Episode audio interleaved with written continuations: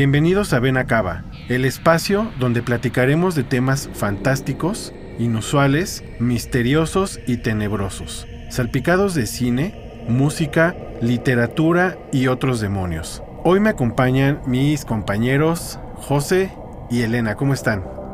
Hola Roberto, ¿qué tal? ¿Cómo estás? Muy bien, muchas gracias. Hola, José, Roberto, ¿cómo están? Bienvenidos a su ceremonial podcast Benacaba. Estamos de manteles largos. Hay mucho que platicar y este programa se va a dividir en dos partes. Eh, y bueno, es nuestro primer podcast con un invitado muy especial, con una trayectoria dentro de la escena underground, musical, artística, eh, en donde también ha colaborado en proyectos eh, de mucha importancia en el gobierno.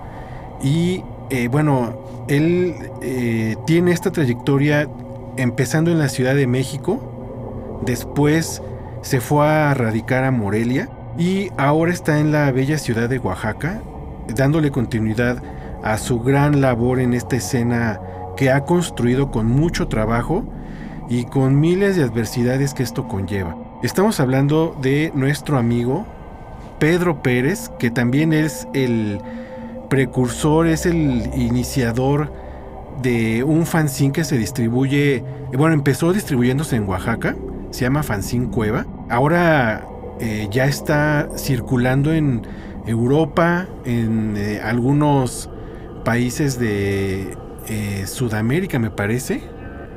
Y ya empieza a tener también presencia en la Ciudad de México y en algunos puntos del Estado de México. Bienvenido Pedro, ¿cómo estás? Muchas gracias a, este programa, a este podcast, a lo que es Benacaba. Gracias Elena, gracias José, gracias Roberto por la invitación. Y bueno, estamos muy contentos de estar aquí compartiendo algunas experiencias, sobre todo de lo que ha sido esta labor de algunos años, de tratar de hacer alguna difusión de lo que es la cultura oscura en nuestro país, todo lo que tiene que ver con el arte, con la literatura, con las artes plásticas, con la música, por supuesto. Y cómo ha sido esto que de alguna manera nosotros como mexicanos, como latinos, tenemos una forma de tomar las cosas, de expresarlas y por supuesto de construirlas. Y que esto al final del día ha dado por resultado, eh, en este caso, lo que es Fanzine Cueva y posteriormente lo que es Cueva Radio, que es una extensión del fanzine, donde precisamente se abordan los temas de actualidad de cómo es que nos están afectando, pero desde el punto de vista de lo que no queremos ver, es decir, como diría en algún momento Carl Jung, este gran estudioso del, de la psique humana, nuestra sombra, nuestro lado oscuro y cómo es que esto nos influye, querámoslo o no.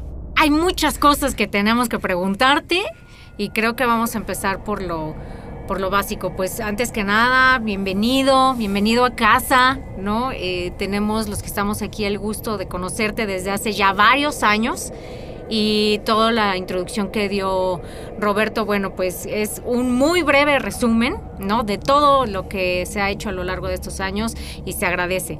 Entonces, eh, me imagino que tenemos infinidad de preguntas. Para empezar ya a, a tomar camino, ¿por qué ese motor de irte a ciudades del interior de la República? Sabiendo que aparte, bueno, tú ya tienes una historia en la Ciudad de México, ¿no? ¿Qué pasa con esa inquietud de salir de la Ciudad de México? Bueno, eh, como una situación mm, entre lo profesional, es decir, la, la cuestión laboral, y también la inquietud de, venir con una tradición. Mi padre es este, mixteco, entonces en la, vamos, en, ese grupo étnico, una de las cosas que, que nos marca es precisamente ese peregrinaje. Es como una especie de gitanos a la mexicana, por así decirlo, o mejor dicho, a la mesoamericana. Es un pueblo en el cual siempre eh, se está buscando algo más. Es decir, aquí tengo todo, está todo muy bien, pero voy a buscar qué otras cosas hay. Esa inquietud yo creo que ya es centenaria por lo menos, si no es que milenaria. Hace 3.000 años este grupo étnico llegó a lo que hoy es el estado de Oaxaca. Y a partir de ahí, bueno, hemos tenido esta herencia. En mi familia todos hemos sido así, viajeros. Eh, hemos vivido en varios lugares del país. Y yo creo que eso fue la, primera cosa que me movió a, ir a otros lugares. Eh, no me importaba si conocía o no a las personas, ni los lugares, ni mucho menos eh, las instituciones o cualquier cosa que, que, se necesitara para el viaje. Simplemente era vamos a buscar y a ver qué pasa con todo esto, ¿no? Teniendo ciertas líneas de acción, obviamente, pero siempre esperándolo todo y también esperando nada. Sí, claro, eh, porque aparte creo que es un tema o un algo con lo que quienes nos hemos salido de vivir un rato en la Ciudad de México nos enfrentamos sí o sí lo que creo que ahora ya no está tan, tan marcado, pero lo que se decía antes de mata un chilango y es patria, ¿no? Y entonces uno siempre va con esa idea de, ay, a ver cómo me va fuera de, de mi zona de confort, ¿no? Porque es tu ciudad, no sé cómo me vayan a recibir. ¿Alguna vez se te presentó, te pasó esto por la mente? Eh, porque si de por sí es difícil, ¿no? Eh, salir de, tu ciudad, ahora con un proyecto obscuro, ¿no? Que no es tan bien recibido incluso en tu propia ciudad, ¿no? O sea, ¿qué, pasa? O sea, sí, sí ibas con todas esta, estas dudas, esta carga de, de, pues me aviento a ver qué pasa y si, y si no, ¿qué? Bueno, en un principio sí hubo muchas dudas, muchas eh, cosas que, se estaban planteando precisamente para lo que es... Eh, la ejecución ya del proyecto. Sin embargo, más allá de, de obviamente el movimiento oscuro, de lo que nos gusta, de lo que nos atrae y nos apasiona, por supuesto, también hay, hay que decirlo, esto, querámoslo o no, y, y, quiero ser muy puntual en este, en este asunto, la mayoría de la gente se refiere al movimiento oscuro como la escena oscura, como otro tipo de adjetivo subcultura oscura, pero no, realmente es una cultura, una cultura que se ha forjado durante casi 50 años. Entonces, esto ya pertenece precisamente a una sociedad contemporánea.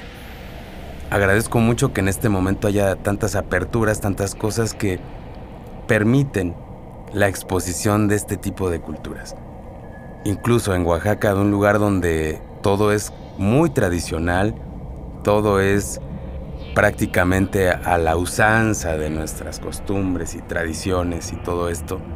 Sin embargo, ahí también hay cabida porque el bombardeo que ha recibido Oaxaca en los últimos 50 años a través del turismo, a través de estos intercambios internacionales donde hay cultura, hay conocimiento, hay capacitación, hay educación y hay esta exposición también de los productos que se hacen en Oaxaca. Bueno, ahí está el mezcal, ahí están las artesanías, muchas cosas por el estilo. Eh, eso ha permitido que haya una cierta apertura y que las personas allá también tomen como algo, si no bien, por lo menos algo novedoso, que merece la pena tener un momento de atención. Y eso ya es una gran ganancia. Sí, claro así es como, como inicia este, este proyecto. ¿no? Además, quiero puntualizar, cueva está, aunque la palabra está en español, tiene una, una raíz mesoamericana muy importante, es algo que yo estuve investigando durante algún tiempo para saber cómo era que íbamos a aterrizar ese concepto. ¿no? Cueva es el inicio y el fin para nuestros pueblos mesoamericanos. Cueva es el alfa y el omega, es donde inicia la vida y donde termina, es el círculo, es decir, es la vida. Y en Morelia cuando llegaste, ¿qué fue lo que te enfrentaste en ese momento? Como comentamos, la parte de la cultura oscura pues también no es fácil de, digerir, ¿no? Estamos hablando de hace cuántos años. Si, si ahorita es complicado, no me quiero ni imaginar en, pues en esa época, ¿no? Eh, ¿Con qué proyecto llegaste? ¿Con qué idea llegaste? ¿Cómo, cómo, cómo fuiste permeando ahora sí que en la sociedad de Morelia y, y a qué problemas te enfrentaste? Bueno, en Morelia es un tema muy especial porque a pesar de que es una ciudad mucho más grande que Oaxaca, Morelia tiene el tema de que hay una, o había mejor dicho, una mm, aceptación de la cuestión religiosa muy, muy importante. Incluso personas que estaban dentro del medio alternativo también eran bastante religiosos, por las costumbres obviamente de sus familias. Y me parece que ese fue el primer tema como complicado para determinar cuánto iban a poder o no participar las personas que estaban allá. Pero afortunadamente fue un momento en el que también hubo un cierto boom a nivel internacional, en especial de la música electrooscura, que eso fue lo que detonó en mucho la, participación de los jóvenes de ese momento Mm, recuerdo, y, fíjense cómo, cómo influyó esto, ¿no? Recuerdo que al tiempo en el que aquí en Ciudad de México se estaban haciendo una buena cantidad de conciertos, también iniciaron esa buena cantidad de conciertos en Puebla. Curiosamente auspiciados incluso por el gobierno, desconozco exactamente las razones de cómo fue que sucedió eso, pero sucedió.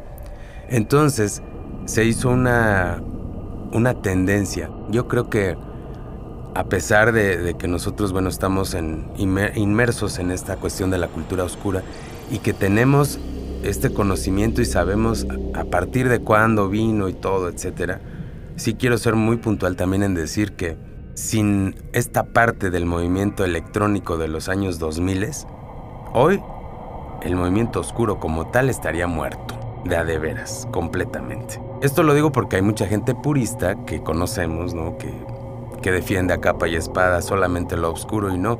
En este momento también quiero ser muy puntual y decir que la diversificación y la unión con otras corrientes ha hecho que esto perdure y que el día de hoy tengamos miles de opciones para escuchar, para conocer.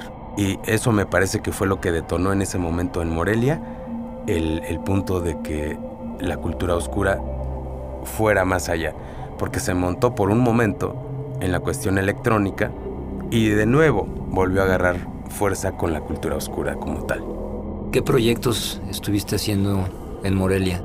En específico fue una cuestión de gobierno donde estábamos haciendo la prevención del delito y de las adicciones en escuelas secundarias en todo el estado y a raíz de ello hicimos un festival, un festival en la Casa de la Cultura donde al final acudieron bandas como Amducia, Rabia Sorda y otras cuantas bandas locales, eh, Vitam Non Mortem, Nilis Hart, y estuvieron ahí tocando gratuitamente para un público de aproximadamente 2.500 personas.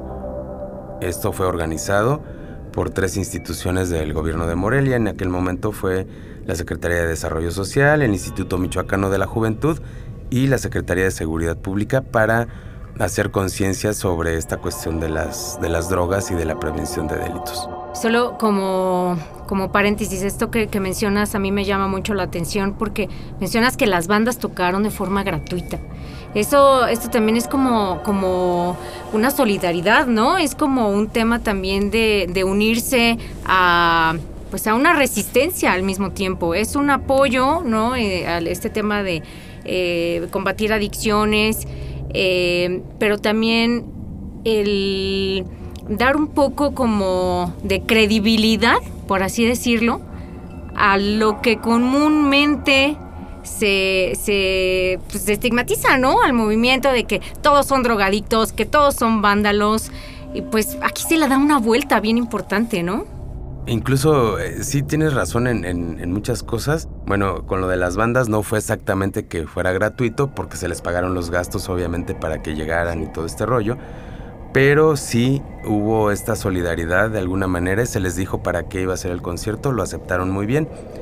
Y eh, en el momento ya del concierto, la gente podía entrar si quería hasta con sus niños. O sea, sin ningún problema porque justamente estaba eh, de alguna manera prohibido, o mejor dicho, no permitido, ni fumar, ni tomar, ni nada adentro de la Casa de la Cultura, del patio que tienen allí en Morelia, y este, esto mientras estuviera el concierto. Entonces, todo fue completamente sano, se acabó el concierto, la gente se fue a su casa, tan tan.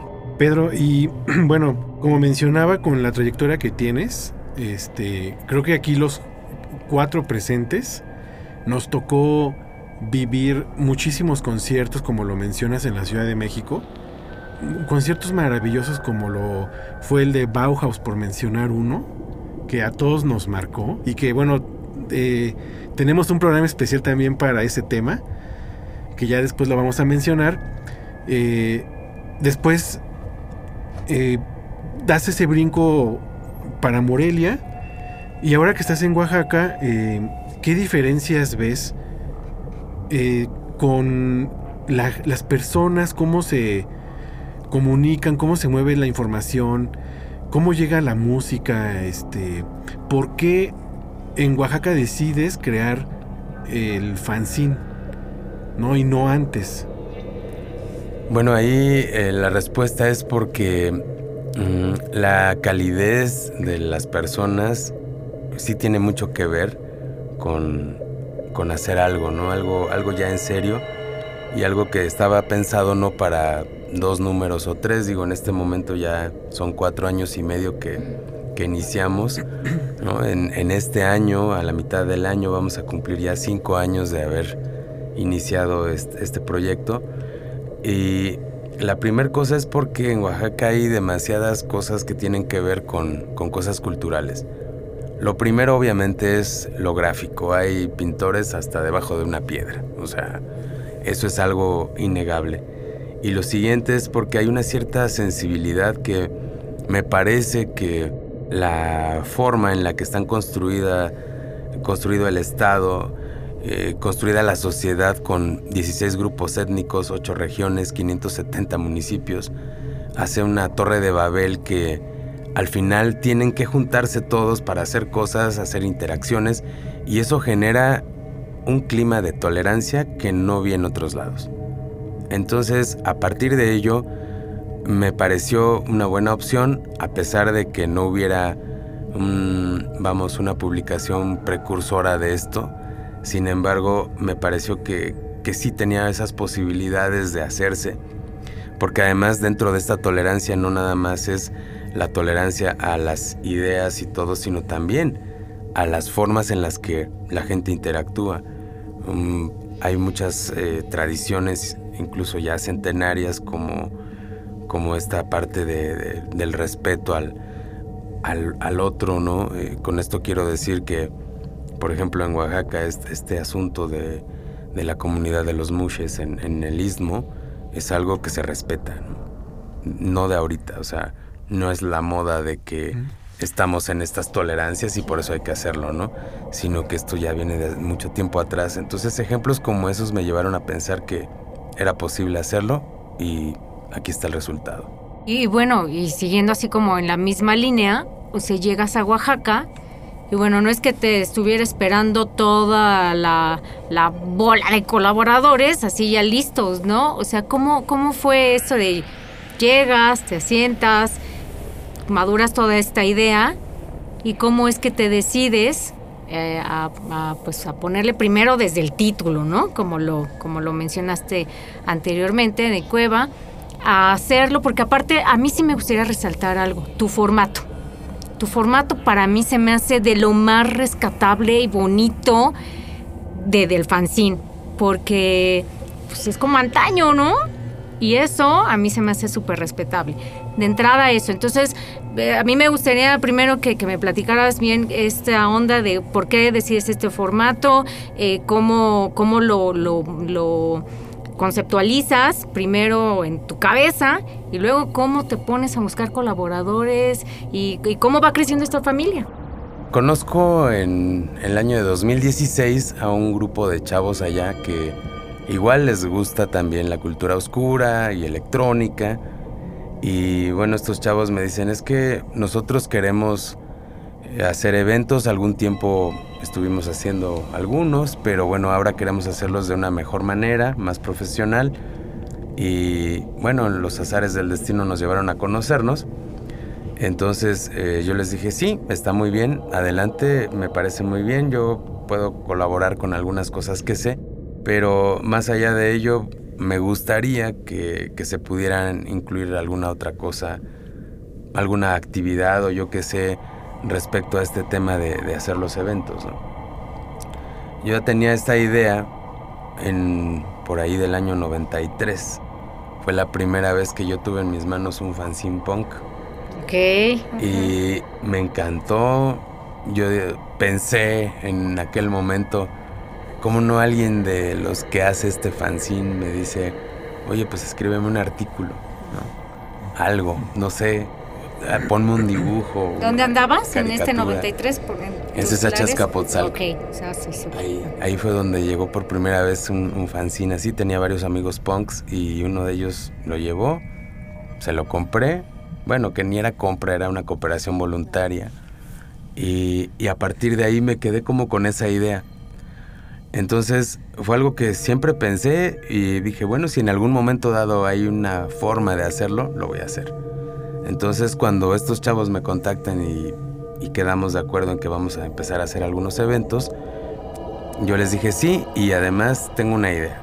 Quiero hacer un fanzine, pero un fanzine que hable de la cultura oscura en Oaxaca. Súper. Así, ¿no? Y me dijeron, oye, pero ¿y cómo? ¿Cómo lo vas a hacer?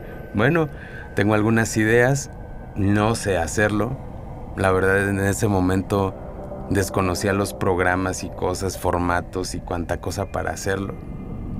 Me puse a estudiar cerca de tres meses, entre hacer pruebas de impresión, entre buscar los programas que fueran, porque además yo no quería comprar un programa, sino, sino tener un programa de software libre que me pudiera en un momento dado permitir usarlo durante mucho tiempo, ¿no? Y que además si en algún momento yo podía colaborar con ese software, lo pudiera hacer también. O sea, tener esa retroalimentación. Eh, me la pasé, como les digo, tres meses buscando, haciendo las pruebas, hasta que finalmente logré mi primera versión digital que pude imprimir. Y luego la pregunta era el papel. ¿Cómo buscar el papel? Y bueno, el papel fue una idea que, que me dio justamente la escuela de, Francisco Toledo, porque él en el Instituto de Artes Gráficas eh, pues han hecho muchísimos talleres, en especial sobre grabado. Entonces a mí el grabado me gusta mucho, digo, no soy tan fan como para a lo mejor tomar un taller y, aprender grabado, pero sí, eh, fue la, la idea de ver un, algo que pareciera como un grabado. Yo pienso en grabado, igual a Oaxaca, y, su calidad es, pero excelente, ¿no? De ideas y de, terminado y acabado, ¿no? Entonces, el, primer ejemplar de fanzine es, es, pensado así. De hecho, la portada y todo fue pensada así como si fuera un grabado. Aunque era un dibujo, era, era la intención de hacerlo tipo grabado. Y aquí eh, ahorita comentabas el, tema de, software y eso. ¿Te topaste con esto de, de que, pues bueno, a lo mejor uno no está tan actualizado, ¿no? En algunos temas, incluso con los propios colaboradores que tenías ahora, eh, pues trabajando contigo hombro a hombro, esta brecha generacional. ¿Pasó algo así? Híjole, esto fue algo bien curioso, la verdad me gusta mucho contarlo porque lejos de que las nuevas generaciones tendrían que, como lo decimos en un término muy coloquial, darme la vuelta para estas cosas, ellos no entendían una pizca de lo que les estaba yo hablando.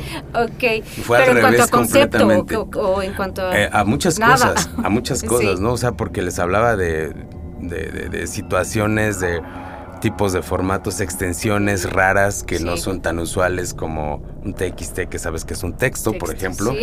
Sí. sí, sí, O sea, son extensiones raras que no tienen nada que ver con, lo que estamos acostumbrados en el día a día a, llevar a cabo y entonces no me entendían nada, pero afortunadamente eh, hubo la pericia, ¿no? En un momento dado de decirles, ustedes solamente háganme los escritos que tengan que hacer en un formato de texto. Eh, si tienen algún dibujo, alguna fotografía, alguna cosa, envíenmela en una buena calidad. Si no tienen buena calidad, vayan a un café internet, le toman una imagen de escáner, me la mandan con alta calidad y eso es todo. Nada más. Lo demás, despreocúpense. Yo lo voy a hacer. Que aquí estoy. Y ya, ¿no?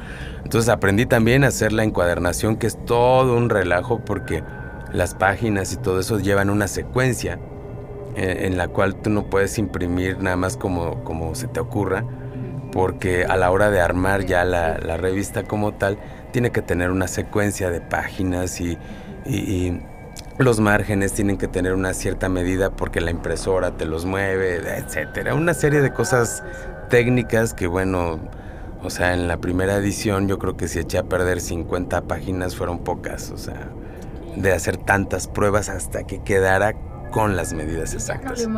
Así, exacto.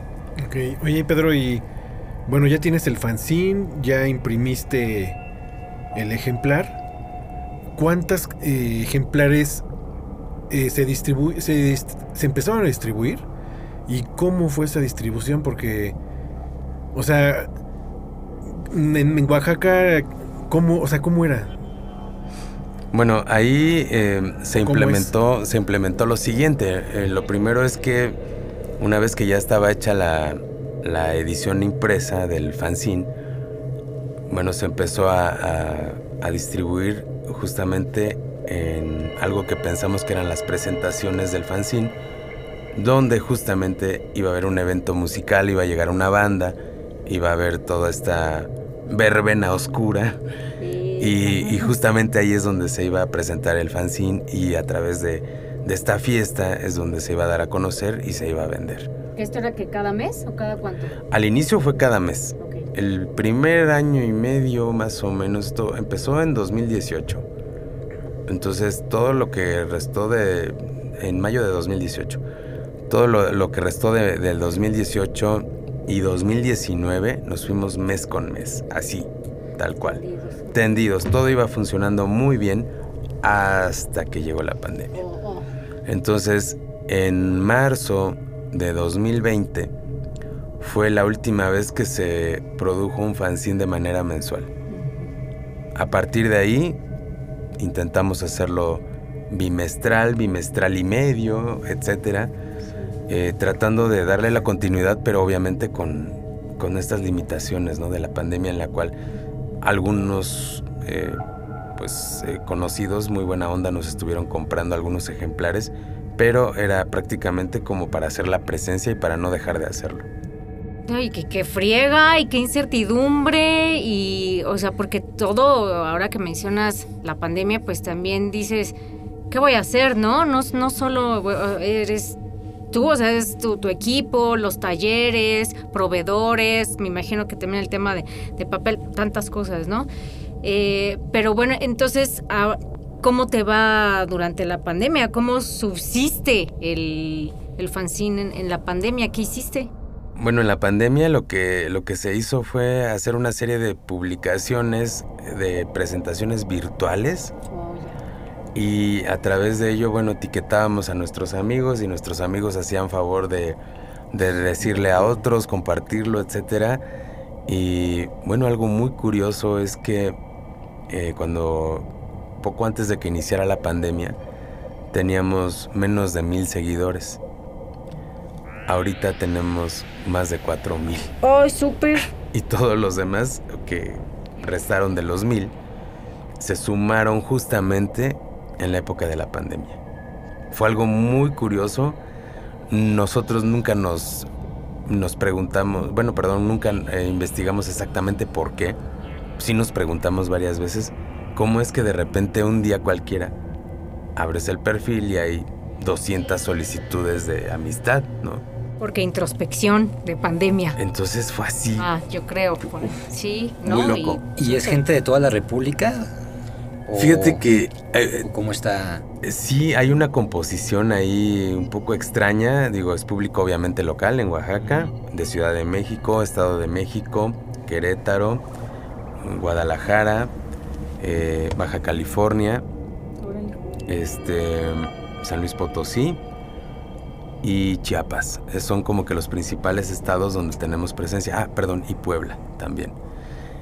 Pero además no fue nada más el, el rollo nacional, sino que además se extendió al rollo internacional. Entonces, después de México, el siguiente país que nos sigue así muchísima gente es Estados Unidos. Wow, ¿a poco? Yo pensé que sería Colombia, algo así. Luego Estados Colombia. Unidos. Ah, Luego. Colombia, luego Chile, Claro, Brasil, Estados Unidos. este, Francia, Italia, Reino Unido. Es más o menos el panorama que tenemos a este momento. Eso está súper bien. Y Está está, interesante, o sea, porque cómo, cómo te pones a, a pensar que por dónde va permeando, ¿no? Cómo llegó hasta allá. Exacto. Y que no solo se metieron a ver, bueno, de qué se trata, sino que te están siguiendo. Así es. Eso está súper padre. Está loquísimo. Significa que algo está bien ahí, que se está haciendo algo chido, ¿no? O sea, es una buena señal. Espero que sí. Yo creo que sí. Por lo menos, Estoy segura. por lo menos creo que se está cumpliendo con el objetivo y es dar a conocer el pensamiento contemporáneo de esta cultura oscura. Eh, no solamente de lo que se se hace o se piensa en Oaxaca, sino también se incluyen, por supuesto, colaboraciones nacionales y una que otra internacional de vez en cuando. Hemos tenido participaciones de Colombia, de España, de Estados Unidos, de República Checa, por decirte algunos, ¿no? Y eh, también algo que, a mí me llama la atención es, bueno, sacas el fanzine, pero a la par se, se, pues se realizan estas presentaciones con bandas que también dan mucho empuje, ¿no? Dan mucho empuje a la presencia de la escena en Oaxaca, a las bandas eh, que no solo son locales, que igual invitas nacionales. Entonces se va desarrollando como una rama, ¿no? Alterna al fanzine. Y comentabas que ya había a lo mejor algunos eventos por ahí que estos chicos que, te contactaron habían querido hacer, pero te enfrentas también a otro tema. No solo es el fanzine, sino ahora los eventos que pues eh, te enfrentas igual con, con un tema igual de proveedores, de lugares, ahora como promotor también y organizador. Este es otro tema que también a mí me gustaría que nos claváramos un poquito en ver cómo te fue, cómo te está yendo, a qué te enfrentaste, eh, porque digo, he este, sido testigo de, la organización y sé que seguramente es muchísimo mejor, ¿no? Que a lo que te enfrentaste cuando llegaste a, a Oaxaca, ¿no? Sí, bueno, para empezar, creo que una de las partes más importantes es la cuestión técnica, eh, refiriéndose al- a, los eventos. Una de las situaciones más difíciles fue precisamente lograr un sonido decente. Em, nosotros nos vamos a a acordar perfectamente bien en aquellos ayeres cuando éramos mucho más jóvenes y asistíamos a, a- a los conciertos, a los eventos que se hacían. Y una de las grandes fallas que incluso hasta este momento en algunos lugares sigue ocurriendo es precisamente el tema del sonido. Sí, es verdad. Sí, o sea, no importa si la banda es muy buena, es mediana o es pequeña. El tema del sonido es desastroso en el 90%. Sí, sí, sí. ¿sí? Que si no ya se les fue la mitad del sonido a la mitad del concierto, ya están viciando los micrófonos, una serie de problemas técnicos, Sí. ¿no? Bueno, esto fue algo que fue un reto para mí en, en un momento dado porque yo no sabía muchas cosas, no soy ingeniero de audio, pero eh, tengo algunos amigos muy valiosos que, que sí están en, ese tema. Y bueno, me acerqué a ellos y les dije, ¿saben qué? ayúdenme, necesito tomar un curso de, de, de sonorización porque es, esto lo necesito para que los eventos salgan medianamente decentes, ¿no? Sí, de, lo mínimo Sí. aceptable, ¿no? Exacto, entonces me acerqué a ellos, tomé mi curso eh, y sí, eh, me armé de un poco de equipo también para, para poder realizar esto de una manera más adecuada. Y al final del día, bueno, más allá de que la gente lo ha disfrutado bastante y todo, uno de los jueces que a mí me interesa mucho eh, recibir esa opinión es de las bandas que van y tocan, de los proyectos, ¿no? Y no ha habido uno solo que hasta el momento se haya quejado y me haya dicho, oye, ¿qué te pasa, no? Todos, sin excepción, me han dicho, oye, muy bien, soné muy bien, me gustó como soné. Otros diciendo, oye, nunca en mi vida había sonado así. Gracias. Va a venir más seguido. Sí, cuando gustes, ¿no? Etcétera. Exacto, ¿no?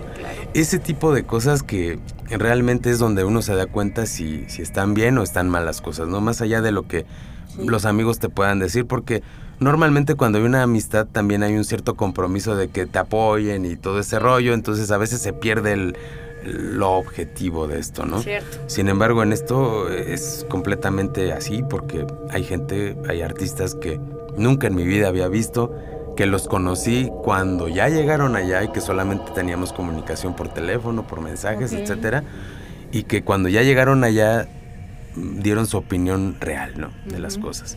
Oye, Es- eso fue un gran tema, lo técnico. Sí, y bueno, yo algo que siempre he pensado y que actualmente lo sigo creyendo es de que también, sea es la Ciudad de México, eh, Puebla, Querétaro, donde vayas y se den este tipo de eventos, eh, lo que yo siempre digo es que a los lugares les importa más tener una barra de cervezas, de bebidas enorme, bien iluminada, con la última tecnología, antes que tener un buen escenario para que las bandas se presenten, ¿no? Porque a final de cuentas, eh, pues no les importa, ¿no? Este, quien se esté parando ahí para llenar el lugar, que haya un consumo y que además se dé un show en vivo.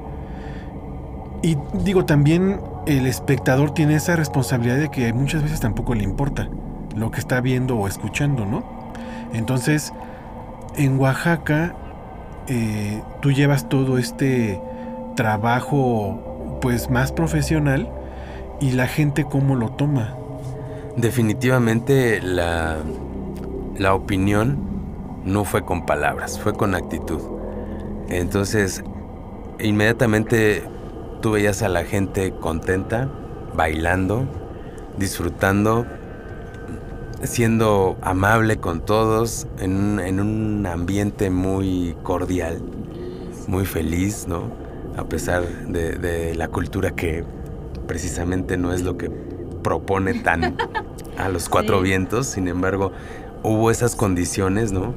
De civilidad, de tolerancia, de compartir esos momentos. Y me parece que las palabras sobran cuando las acciones están adelante. Y obviamente eso era un, un resultado de haber hecho esta- estas gestiones en las cuales los lugares se comprometían, como bien lo dijiste Roberto, a la parte de la, la barra y el consumo y todo eso. Pero en el caso mío yo me dedicaba justamente a que la parte técnica de las bandas y de todo esto funcionara de una manera adecuada. Digo, algunos por afición, por gusto. Eh, hace cuántos años tocamos ¿no? en, en algunos foros y teníamos unos problemas brutales con el sonido. Eh, no nos daban lo necesario para mínimo. Y lo para que- mínimo necesario, sí, exacto. para que sonáramos por lo menos, eh, si no decentemente, por lo menos completos. ¿no? Sí, sí, correcto. Entonces todas esas experiencias me hicieron hacer como un, un plan en el cual proyecto o banda que llegara sonara de la mejor manera posible. Chido. Y así fue como se construyó ese ambiente y así fue como la gente lo tomó muy bien. Los de los lugares obviamente estaban felices porque ¿quién no va a querer unos borrachos muy bien portados? Claro, por así decirlo. aparte ¿no? consumen, ¿no? No se meten en problemas, Exacto. no te buscan broncas, están contentos, están tranquilos porque están disfrutando. Pero lograr ese disfrute, esa es la magia. ¿Cómo? Hacerlo muy bien.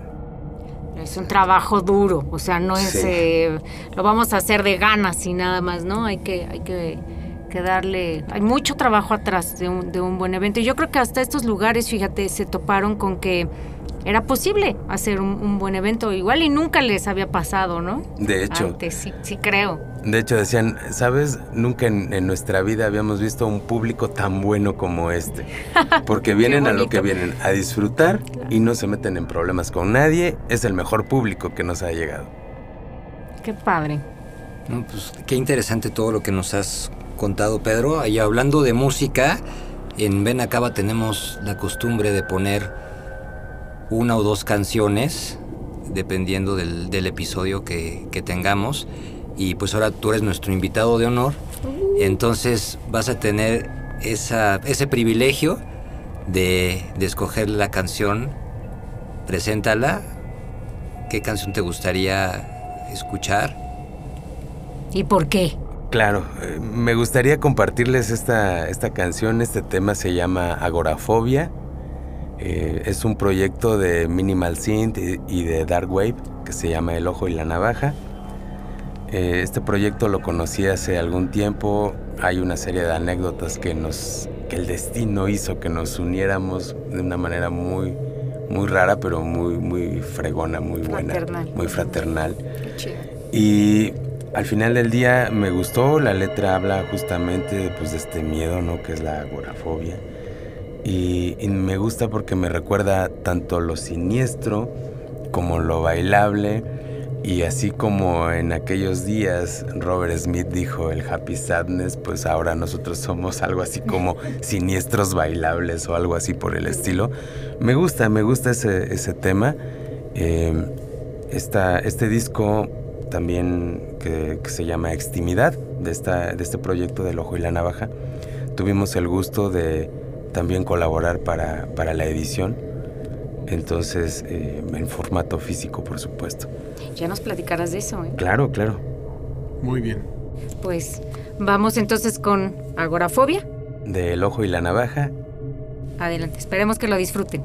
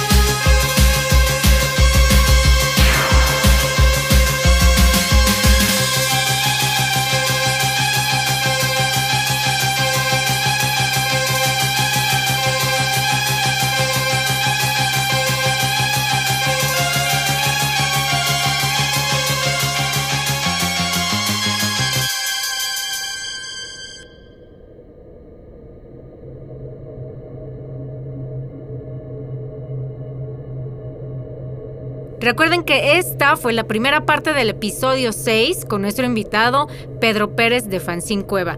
No se pierdan la segunda parte, esto aún no termina. Abur.